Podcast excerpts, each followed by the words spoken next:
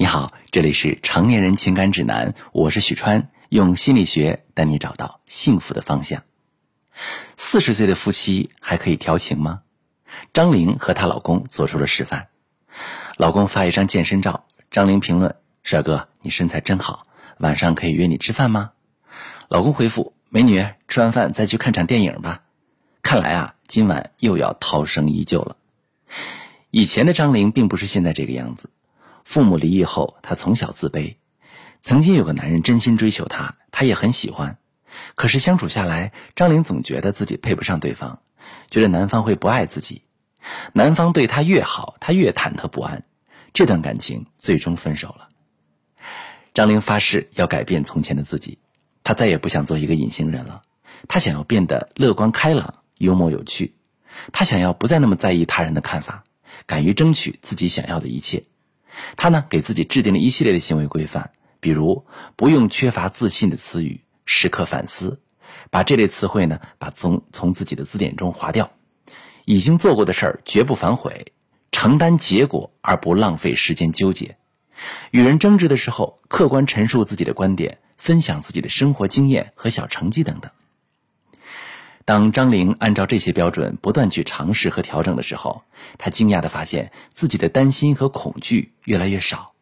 自己原来并不是必须要做一个完美的人，即便有时候自己的观点未必正确，别人也可以接受并且欣赏他的态度。于是，张玲变得越来越开朗自信，越来越有魅力。一见钟情、狂热追求，然后水到渠成结婚的老公说：“现在的她就是一个开心果。”两人结婚已经十年，依旧恩爱如初。难得的是，相处的状态非常轻松快乐。从不自信的小女孩成长为开朗大方、魅力四射的成熟女性，张玲用了很多硬性的指标，逼迫自己从行动的层面先改变。刚开始可能会比较痛苦，但是这恰恰是这个过程给了她许多良性的反馈，让张玲相信，原来真实的自己也是可以被接纳的。他对自己积极的自我认同开始积累起来，慢慢的，他发现自己越来越强大。当一个女人足够强大时，就可以在感情当中如鱼得水，不会再担心卸下伪装之后，伴侣因为看到自己不够优秀的一面而离开自己。而两个人的亲密关系之所以如此重要和与众不同，恰恰是因为彼此能够在关系中展现自己的真实和脆弱。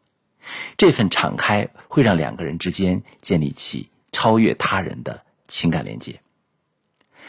为什么很多女性朋友会和从前的张玲一样，总是患得患失，觉得自己配不上对方，觉得对方会不爱自己呢？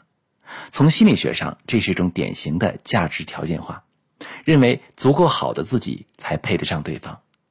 他们习惯于把双方的价值放在天平上称量，如果自己的条件差一些。或者对方付出的明显比自己多，就会立刻陷入不安，内心忐忑。我何德何能被他爱呢？甚至会觉得自己不值得被对方爱，让自己陷入卑微纠结的状态。其实有很多女人并不清楚自己感受的原因，就会一直陷在这种痛苦纠结的负面情绪里，一味的伤心难过。她们要么就是折磨自己，自我攻击，患得患失；要么就是一味的讨好伴侣。但是这两种选择都会让感情越来越不稳定，甚至导致伴侣提出分手或者婚外情的发生。看看张玲，正是因为她敢于尝试做真实的自己，相信自己本身是值得被爱的，才能拥有这样轻松甜蜜的感情。如果你也因为不自信而导致感情出了问题，我可以教你怎么处理。我是许川，如果你正在经历感情问题、婚姻危机，可以加我的微信。幺三二六四五幺四七九零，把你的问题告诉我，我来帮你解决。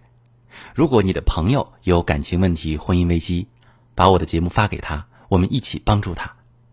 喜欢我的节目就订阅我、关注我，我们一起做更好的自己。